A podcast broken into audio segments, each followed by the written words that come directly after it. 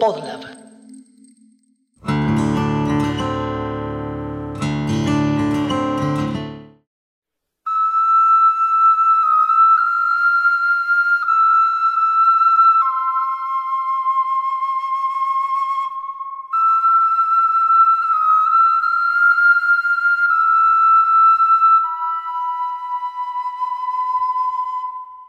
Cuando un músico decide ser músico, en general piensa en agarrar un instrumento, una guitarra, un piano y componer canciones.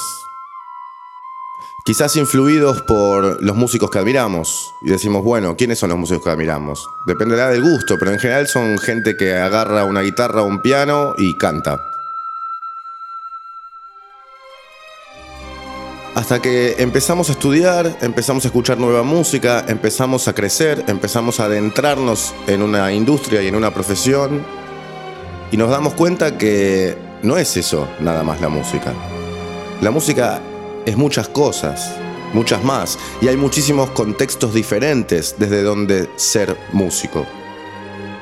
Y hay muchísimos contextos diferentes en donde escuchamos música y hay muchísimos contextos diferentes en donde la música interpela otras disciplinas, otros artes y nos llega una obra poliartística que nos entra de golpe y nos funciona en conjunto. Como dije en otros capítulos y charlé en otros capítulos, la música funciona para muchas cosas. Funciona para ir a la guerra, por ejemplo, funciona para sentirte parte de tu país o de tu partido político.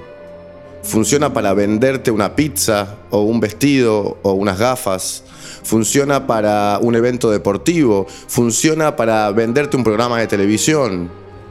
Digamos que la música puede ser el punto de atención principal o no, o puede ser un ambiente apoyando otras cuestiones, otras cosas, una serie muy grande y muy variada de cosas. ¿Te acordarías la marca del colchón de tu cama si no fuera por el jingle que escuchas en la radio? Que es una música. ¿Sería lo mismo entrar al colegio y cantar otra canción y no el himno nacional o alguna de las canciones nacionales que cantamos todavía? ¿Sería lo mismo ver una película muda sin música? ¿Sería lo mismo ver un dibujito animado como los de los 80, mudos, sin música? Hay un arte, igual, que tiene la música como un factor primordial, o al menos a la par de todos los otros factores que están presentes, y ese arte es el cine.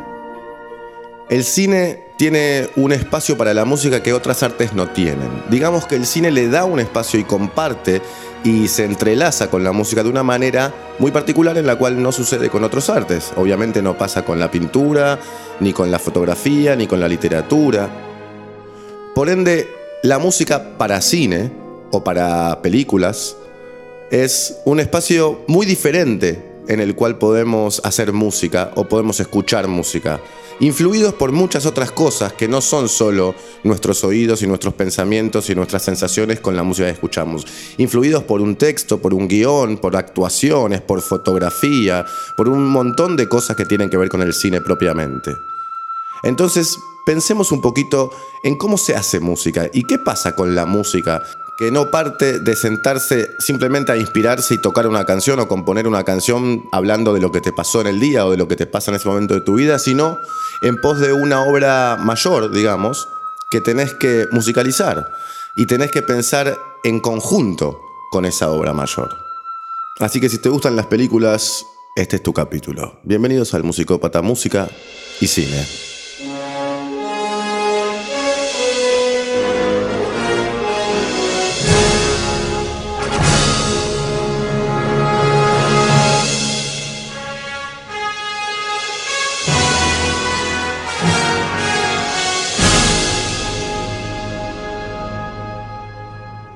Si vamos a hablar de música y cine, tenemos que resumir, porque hay tanta música para cine, hay tantas películas, hay tantos compositores, tantos países, tantos géneros, tanto todo que es imposible poder resumirlo.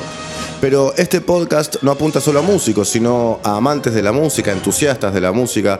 Por lo tanto, vamos a empezar hablando de las músicas más importantes y de quiénes las hicieron. Y vamos a contar también con la perspectiva de músicos que hacen música para cine, para que nos cuenten cómo se siente trabajar desde ese lado en lo que termina siendo una película. O digamos un arte poliartístico en el cual tenemos una variada gama de disciplinas en pos de un solo arte final, que es el séptimo arte y es el cine.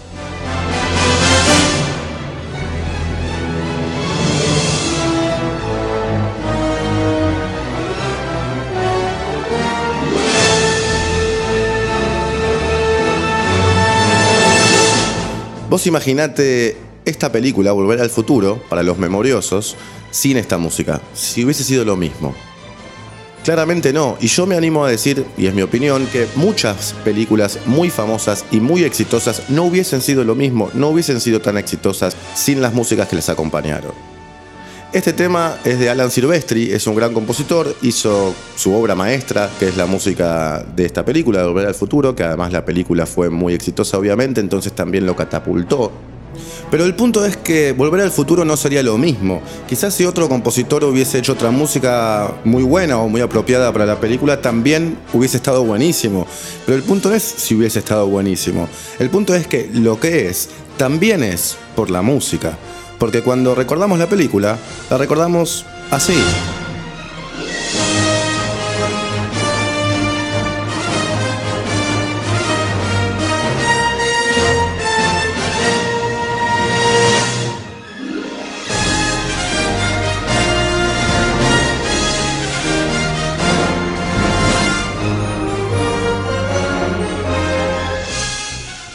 Épico momento para nosotros los que tenemos casi 40. Yo tenía 6 años cuando salió esta película. Sin la música no hubiese pegado igual. Y escuchamos la música hoy y nos remite tanto o más que si vemos una captura de pantalla de, alguna de las escenas de la película. Pero bueno, arrancando a pensar en diferentes contextos, empecemos pensando en lo primero. Cuando hay imagen pero no hay diálogo, por ejemplo, el cine mudo o los dibujitos animados mudos, aquellos de los 60 y 70. Porque hay músicas que han sido más importantes que el personaje, como por ejemplo esta.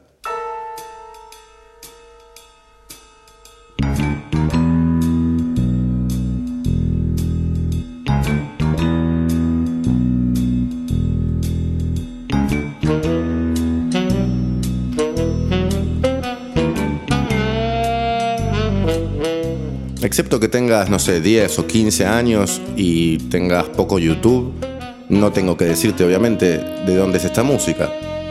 Pero es muy particular lo que pasó con esta canción, porque realmente es casi más importante que el personaje mismo. O sea, el personaje, la Pantera Rosa, sin esta música no hubiese sido lo mismo. Tiene de particular además que es una música de género. Digamos, es jazz. El compositor, por supuesto, es Henry Mancini, uno de los más importantes músicos de jazz, pero también músicos de película que ha habido en el siglo XX. Es interesante que sea un género, porque en general las músicas para películas son, digamos, obras clásicas, podemos decir. Sin entrar en qué parte de la música clásica o en qué momento o en qué era de la música clásica, en general la música para películas son orquestas filarmónicas o sinfónicas. En este caso es un grupo de jazz y sin embargo es tan famoso como el personaje mismo o quizás más. Henry Mancini era un tremendo compositor y músico, era el compositor de, por ejemplo, Moon River, que es uno de mis temas favoritos en general de todo el mundo. Tengo 25 versiones, más o menos, o 30, guardadas en una carpetita de mi computadora. Pero además hizo varias cosas muy conocidas. La música, por ejemplo, de Breakfast at Tiffany's o Muñequita de Lujo. Y también, bueno, muy recordada esta que viene ahora porque es paralela de la Pantera Rosa.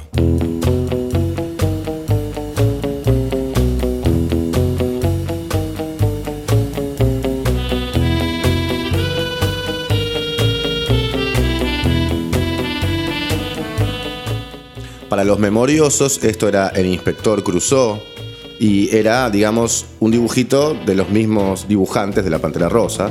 Y el músico era el mismo también, Henry Mancini. Pero es una canción que también quedó mucho más que el personaje. Creo que en este caso más. La canción es más famosa que el personaje. Mucha gente puede reconocer la canción o tararearla y quizás no se acuerda bien de qué personaje representaba. Pero más allá de recordar o de darle crédito a los músicos, que también lo voy a hacer en este capítulo, me interesa que pensemos desde una perspectiva que es la perspectiva de lo que dije al principio, de hacer música desde otro lugar, no porque sea la música que nos sale a hacer, sino porque es la música que pensamos que tiene que funcionar para algo determinado. En este caso en particular, la Pantera Rosa no sería la Pantera Rosa sin esa música medio misteriosa, pero juguetona, yacera, con una melodía además muy fácil de cantar, la del inspector también, pero al mismo tiempo desarrollada, refinada. No es una melodía, entre comillas, boba. Entonces es música creativa en pos también de dar personalidad a una imagen o a un suceso de imágenes.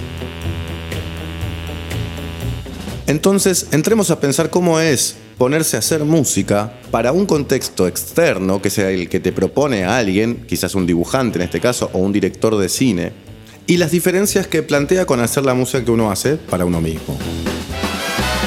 Eso puede ser pensado como algo que te está cercenando creatividad o al revés, porque también puede dejarte ser cosas musicales, espacios, melodías, sintonías o ideas que no las harías si no fuera para un contexto externo como uno de estos. En mi caso, por ejemplo, cuando produzco un disco, muchas veces me encuentro con que estoy usando ideas que no usaría para proyectos personales. Porque mis proyectos personales no lo piden, pero otros proyectos sí. Entonces dejo ser un montón de cuestiones y un montón de ideas y un montón de música que en otros contextos no lo haría. Con lo cual para mí en realidad es una fuente de libertad.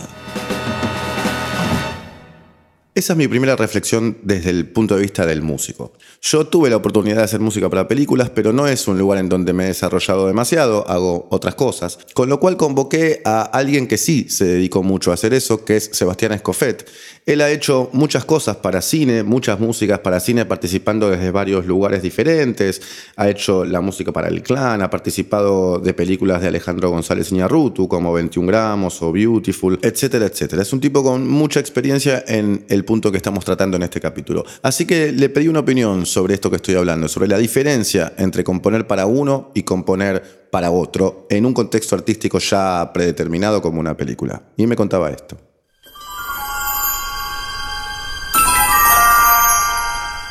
¿Cuál es la diferencia entre componer para cine o para un proyecto personal?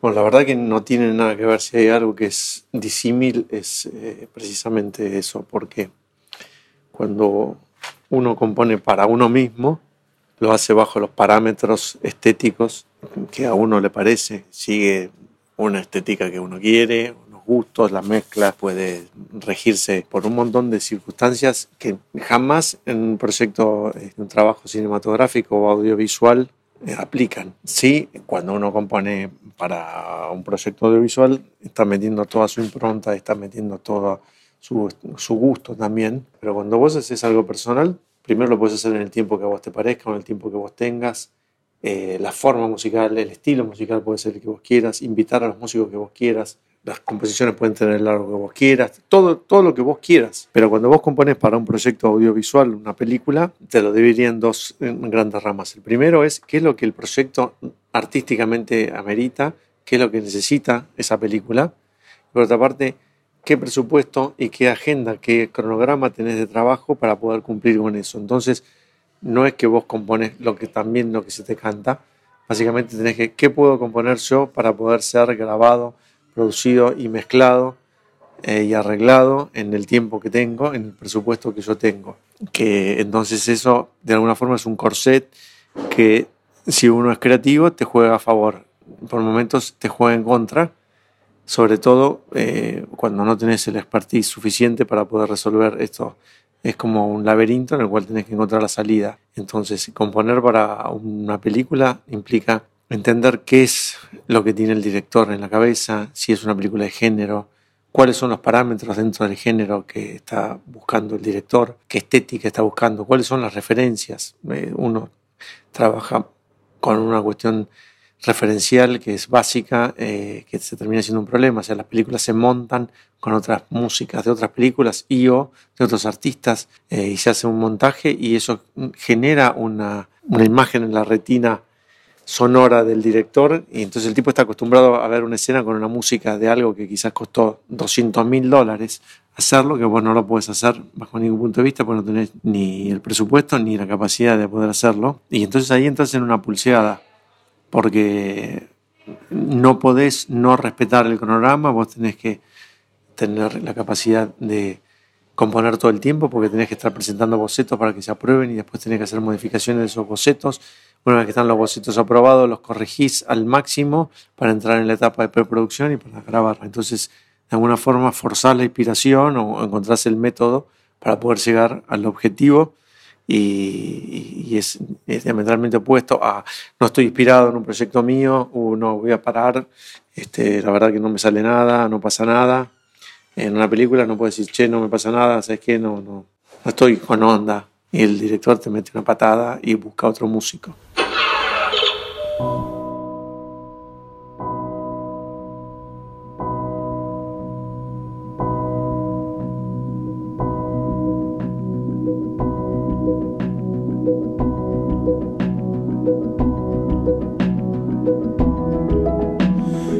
Escuchando música de Sebastián Escoffet. Súper interesante lo que nos cuenta. Hay un concepto que él dijo que a mí me pareció espectacular, sobre todo porque cuando yo me encuentro con estas situaciones de hacer música para documentales o para publicidades o alguna vez para cine, me pasó exactamente eso, tener que forzar la inspiración. Y voy a hacer mella en este punto un poco porque de estos trabajos, eh, por ejemplo la música para cine en la cual tenés deadlines o momentos en los cuales tenés que entregar sí o sí, como decía Sebastián, hay algo muy interesante, que es que el mismo hecho de tener que resolver, porque tenés que entregar, nos previene a nosotros mismos de nuestras propias trabas, o de nuestras propias excusas, o de nuestros propios autoboicots, o de cualquier mecanismo inconsciente, o a veces no tan inconsciente, que nos complique, digamos, la acción, o al menos la producción. Hay muchos momentos en los cuales trabajar a contrarreloj nos obliga sí o sí a enfrentarnos con algo y a tener que resolverlo. Y eso es algo que en los proyectos personales no siempre ocurre. Yo, por ejemplo, en mi caso he hecho laburos que les he dedicado mucho tiempo, todo el que quise, y he terminado conforme.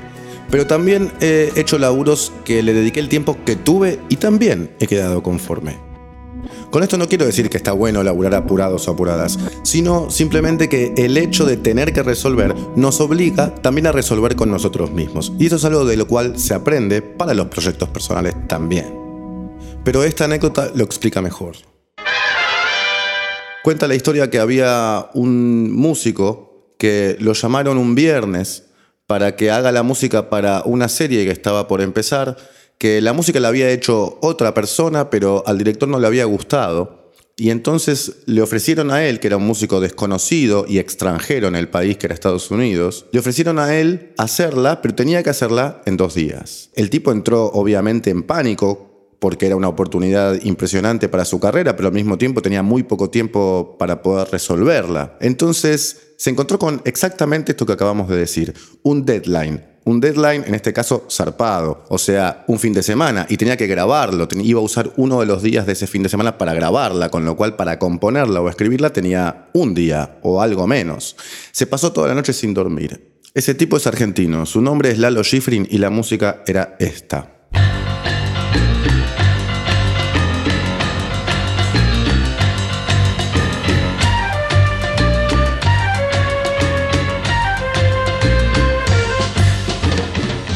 Imagínense para la carrera del tipo lo que significó haber compuesto la música de Misión Imposible. Se hizo famosa en todo el mundo, él se hizo famoso en todo el mundo y se catapultó su carrera. Y sin embargo lo hizo en un fin de semana. Tuvo que elegir una idea musical y hacer esa. No tuvo que decidir entre una, otra y otra y quedarse en su casa mirando las estrellas por la ventana a ver cuál de todas le gustaba más. Es una y anda con eso. Esa situación puede ser incómoda, puede ser molesta, puede parecer una situación no propicia para la creatividad. Pero bueno, queda en evidencia que no necesariamente es así. Quizás si él hubiera decidido entre esta y otras tres ideas con mucho tiempo, elegía una de las otras y le iba mal. ¿Quién sabe? Porque como dice Rick Rubin, que es un gran productor musical, No valores una obra de arte por el tiempo que le dedicaste. La obra de arte puede ser espectacular y puede haber tardado 5 minutos en surgir de tu cabeza al papel. A veces lo que hiciste en 5 minutos puede darte muchas satisfacciones y a veces estuviste un mes haciendo algo que no te dio ninguna.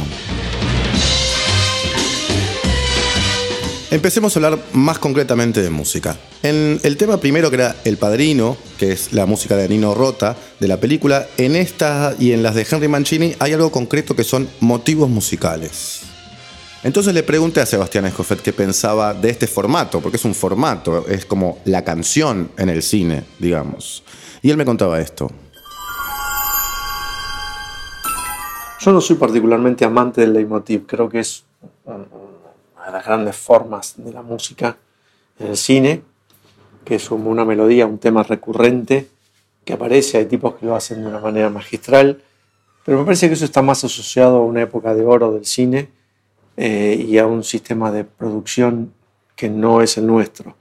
Yo no soy amante precisamente del leitmotiv porque me parece un poco una cosa ridícula que es por qué una misma melodía la voy a tener que estar aplicando en distintos momentos de la película que tiene otro contexto, otra trama, otra, eh, otra circunstancia. Que yo te diga, ¡Wow! Me encanta el panqueque dulce de leche. Sí, bueno, pero no almuerzo panqueque dulce de leche.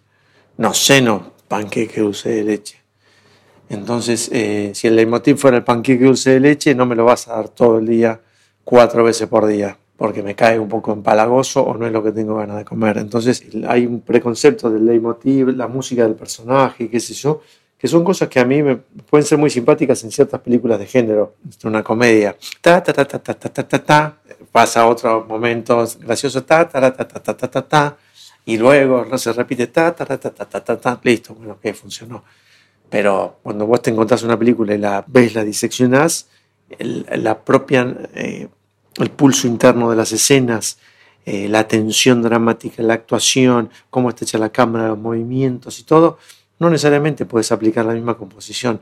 Incluso la misma composición, aunque le hagas una variación, le busques otro arreglo, no necesariamente te está transmitiendo.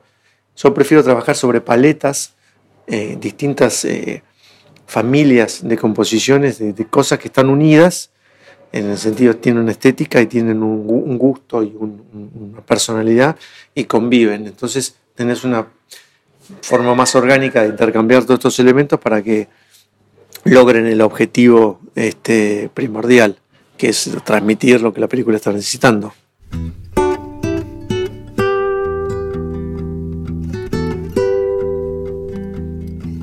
Esto que estamos escuchando también es de Sebastián. Él acá hablaba de algo personal, de un gusto personal, o en todo caso hacía un análisis y decía que la música con motivo, con leitmotiv para cine, era parte de una forma de hacer música para cine, que no es la que a él le gusta, y ahí él da su opinión. Entonces pensemos en, al menos para reducirlo de alguna manera, en esas dos maneras. Una manera más de hacer canciones para película, más lo que venimos escuchando y quizás lo más comercial, y otra que quizás es el uso de varios motivos o quizás de una música que no recaiga tanto en eso, sino más en la ambientación desde un punto de vista artístico. Yo particularmente creo que cuando la película va a una sensibilidad, digamos, de fácil acceso, como puede ser una de superhéroes, es más lógico que haya canciones, porque estamos acostumbrados a escuchar canciones.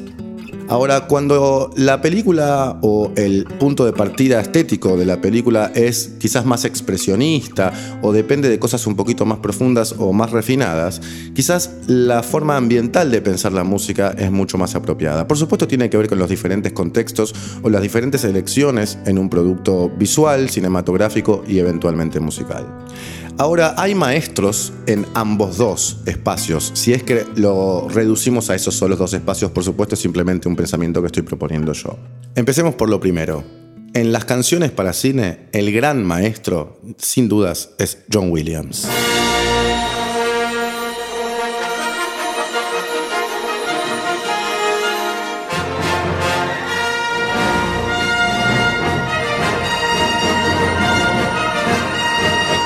Este podcast trae fuerza.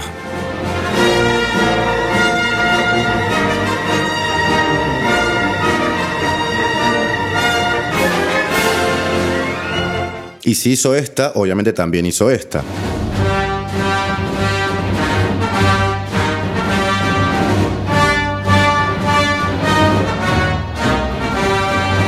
Pero también hizo esta otra.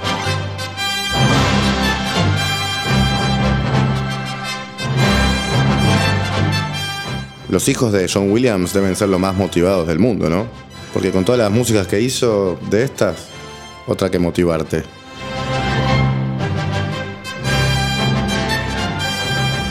Ah, y también hizo esta.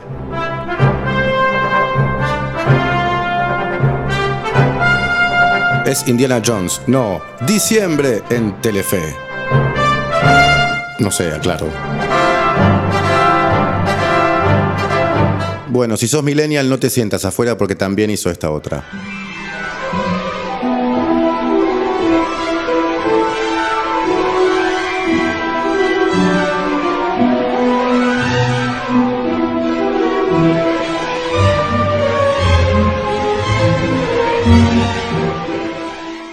Pero mi preferida de John Williams es esta.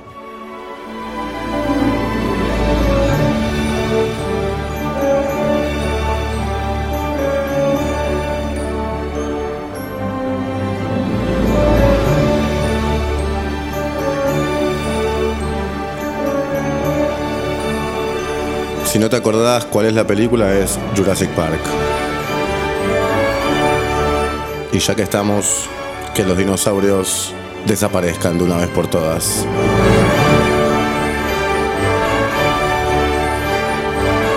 Que si no desaparecen, mejor que nos caiga un meteorito nosotros también.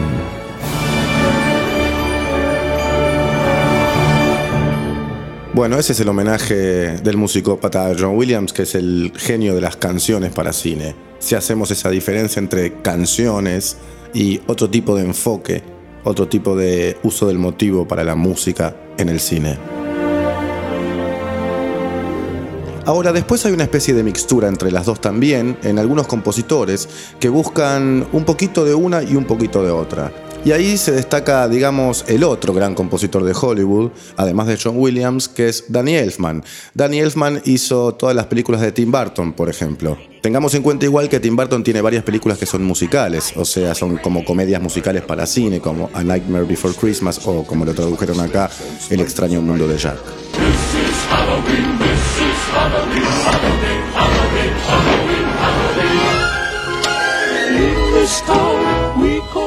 No sé si no viste esta película, si todavía no la viste, mirala, por favor, te lo pido.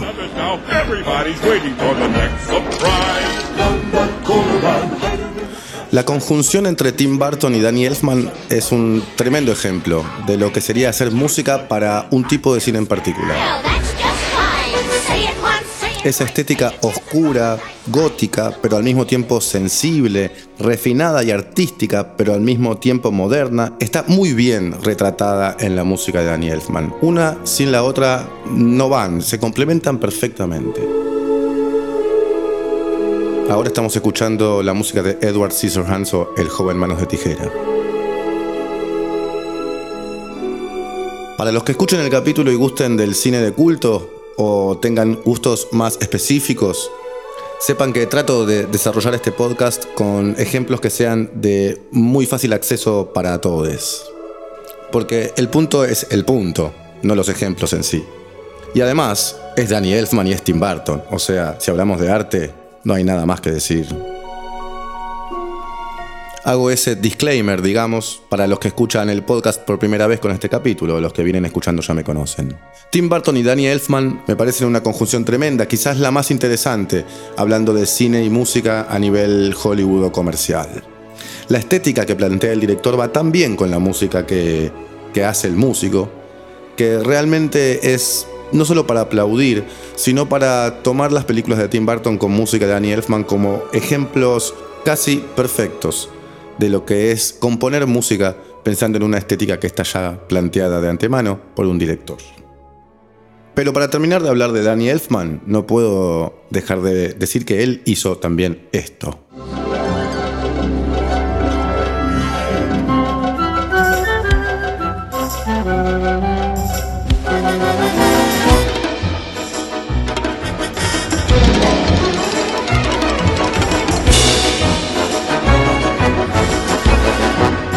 La música de Los Simpsons no es oscura como la música de las películas de Tim Burton. Pero igual tienen esa cosa lidia, medio lidia, digo por la escala lidia que, es la que la compone, así como particular, muy de la música para el cine y muy de Danny Elfman también. Pero bueno, las diferencias entre un compositor haciendo música para un contexto y una estética y para otro. Siempre pensé que esta parte que viene ahora es la más timbartoniana de todas. Esa, tiki tiki tiki tiki, ese pedacito puede estar en cualquiera de las otras películas de Tim Burton, por ejemplo. Terminamos por hoy con esta primera parte de este capítulo porque este tema da para muchísimo más. Seguiremos entonces pensando, hablando y reflexionando sobre cómo es la música en el cine. Corresponde que termine este capítulo con una adaptación de la frase que siempre uso para terminar. No dejes de ir a ver música en vivo, pero tampoco dejes de ir al cine. Chau.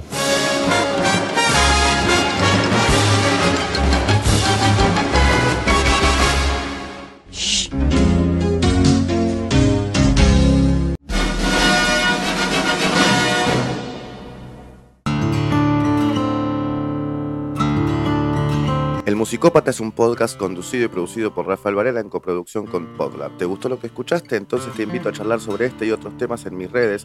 Me encontrás como arroba Raf Varela con dos Fs en Instagram. Y si te gustan los podcasts, te recomiendo que sigas arroba Podlab Media. Ahí vas a poder entrar y enterarte de las novedades de este y de muchos otros podcasts.